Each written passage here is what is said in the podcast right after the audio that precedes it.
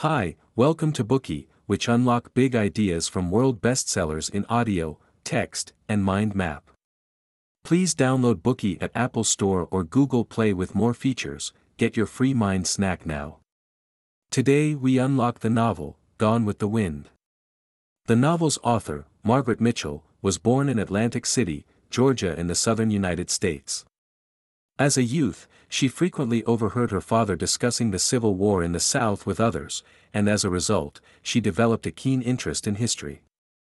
Thereafter, she devoted herself to studying the history of the Civil War, as well as what social life in the South, especially Georgia, was like during the Reconstruction era that followed.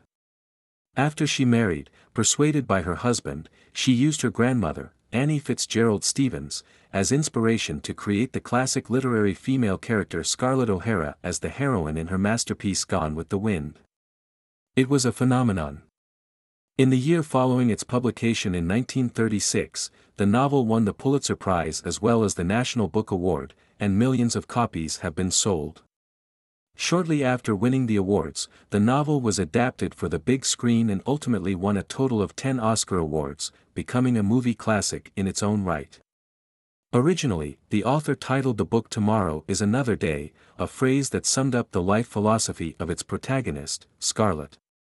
In the process of double-checking the book's historical facts and plotlines, Mitchell decided to change the book's title to Gone with the Wind, after being enchanted by a line from the poem Cynara by American poet Ernest Dowson which reads, I have been faithful to thee, Cynara. In my fashion, I have forgot much, Cynara. Gone with the wind. Mitchell likened the war to a hurricane that swept across the South. Amidst this hurricane, the lives of the Southern nobility were irrevocably altered, and the book portrayed the challenging transition from slavery to capitalism in the region. The novel's portrayal of women as resilient, independent and willing to tirelessly fight for better lives for themselves and their families makes this novel a timeless classic.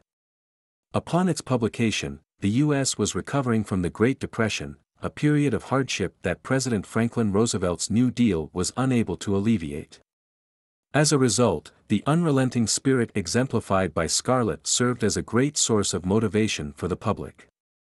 At the same time, the feminist ideals embodied by Scarlett, a modern woman who dared to go against the patriarchal norms and pursue a life for herself, were also perfectly aligned with the feminist wave that was gaining momentum at the time. Scarlett became the feminine representation of bravery, intelligence and independence. Even in the movies, Scarlett's character comes across as indomitable, to the extent that people might feel that her life was not so difficult after all. However, if you take a close look at the novel, its intricate descriptions will present you with a more nuanced and realistic character portrayal.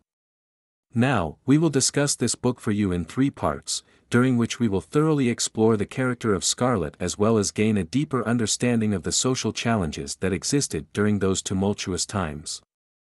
In Part 1, using the timeline of the war as a basis, we will recount to you the major upheavals in the lives of Scarlett and those around her, as well as look at the relationship entanglements between her, Rhett Butler and Ashley Wilkes. In Part 2, we will analyze the key aspects of Scarlett's character, investigate how she embodies feminist ideals, as well as discuss the root cause of her tragic love affair with Rhett. In Part 3, we will take you on a journey through the antebellum South and see how their traditional lifestyles went gone with the wind, and how the author perceived all these changes. American academic and author Carroll Smith Rosenberg once said, 19th century American society provided but one socially respectable, non-deviant role for women, that of loving wife and mother. Thus women, who presumably came in assorted psychological and intellectual shapes and sizes, had to find adjustment in one prescribed social role, one that demanded continual self-abnegation and a desire to please others. Before the American Civil War, the South practiced a slave economy, and the entire region held strongly conservative views in which men were the absolute head of the household and women were subordinate.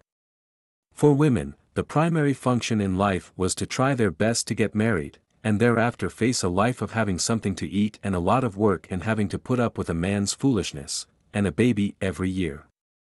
Scarlett's mother Ellen precisely embodies this classic tragedy. Ellen was born into a family of aristocrats and married the 43-year-old Gerald when she was only 15. After getting married, her youth and passion would disappear from her life forevermore. She took care of all things big and small at Tara, commanding servants to cook and clean, organizing the creation of large batches of clothes in the house, maintaining the plantation's financial accounts, and tending to the sick. She would often be kept busy from morning till night, without taking a break or even taking the time for a meal. When Scarlett experienced heartbreak for the first time and rushed to her mother for some comfort, her mother had neither time nor patience to hear her out.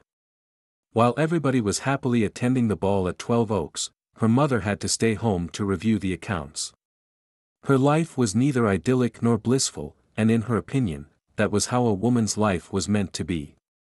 Yet Scarlett refused such a destiny, thereby manifesting the spirit of feminism.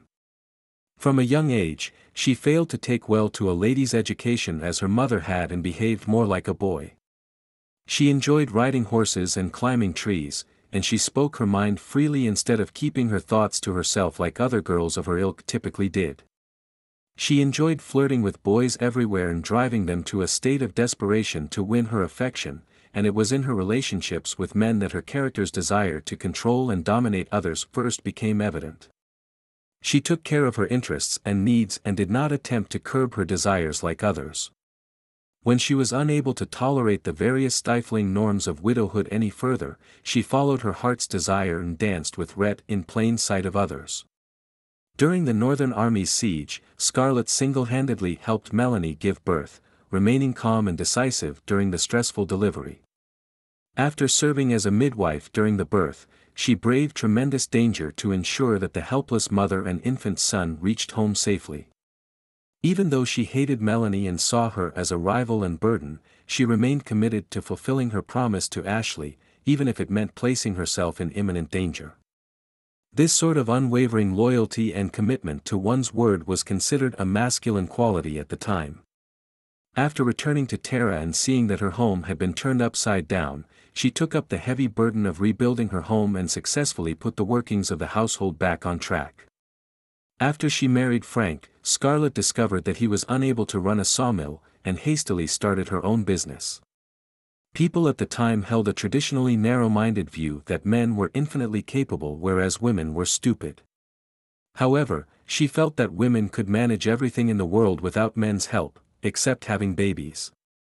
Indeed, she was able to rely solely on her outstanding accounting skills and her natural flair for business to turn the lumber business into a thriving one. Due to several unexpected events during her life, Scarlett's true nature was unleashed from deep within her, and she subverted traditional values in a revolutionary way. In the contexts of war and post-war reconstruction, she very quickly became the embodiment of the new woman of that era, independent in spirit, independent in her finances, and able to support herself in a large family. While Scarlett's character is tough, brave, adaptable and resolute, she also exhibits several flaws. Many people feel that she is willful and unremorseful and that it is because of this she missed her chance at sharing true love with Rhett. However, is she solely to blame for being unable to be with Rhett in the end? Indeed, Scarlett was always infatuated with Ashley and had never once examined the truth of her feelings towards him.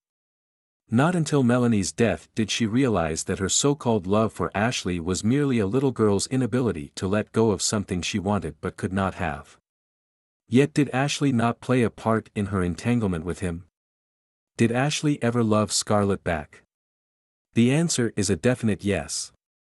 Before Ashley got married, he was in fact in love with Scarlett, as she possessed a sort of passion for life that he lacked and envied. However, he believed that they could not be together as they were too different from each other. On the other hand, Melanie had similar interests as him, and he believed that only a marriage built on similarities could work out well. Hence, even though he married Melanie, he in fact remained in love with Scarlett and frequently comforted her when she was despondent. He made Scarlett as well as himself believe that the only reason he was unable to express his feelings towards her or make any advances on her, was because his hands were tied by an unspoken moral code. It took Melanie's death for him to realize that Melanie was in fact the true love of his life. If he had come to his senses earlier and made his stance clear to Scarlett, Scarlett might have given her heart to Rhett sooner. As the other half of the relationship, Rhett also bears responsibility for the success or failure of their relationship. Rhett was always unwilling to sincerely profess his love for Scarlett, often feigning indifference and emphasizing his apathy towards her, even mocking her and saying vile things to her. He demonstrated his love in silence through action and hoped that she would come to understand his feelings on her own. Yet Scarlett's personality was more innocent and straightforward, and she was not able to grasp Rhett's roundabout ways of showing love. Although there were times when she suspected that he did harbor feelings for her, for instance when Rhett would often appear by her side unexpectedly to protect her while she was carrying Frank's child, and also tried to second-guess his intentions on multiple occasions, but due to Rhett's constant brainwashing, she ultimately believes that Rhett did not love her. She concluded that Rhett only sought her companionship because he had no better choice.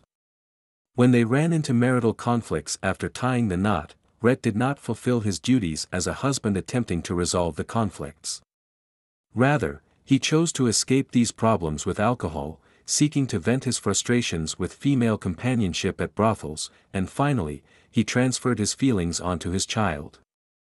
Not once did he think about how his own actions could hurt his wife. Rhett was completely aware of Scarlett's persistent feelings towards Ashley and of Scarlett's straightforward personality. If he had been willing to take the first step in making a compromise and sincerely confess his feelings to Scarlett, Scarlett would have relented earlier and turned back before it was too late. Today we are just sharing limited content. To unlock more key insights of world-class bestseller please download our app. Just search for Bookey at Apple Store or Google Play, get your free mind snack now. Dir hat dieser Podcast gefallen? Dann klicke jetzt auf Abonnieren und empfehle ihn weiter. Bleib immer auf dem Laufenden und folge uns bei Twitter, Instagram und Facebook.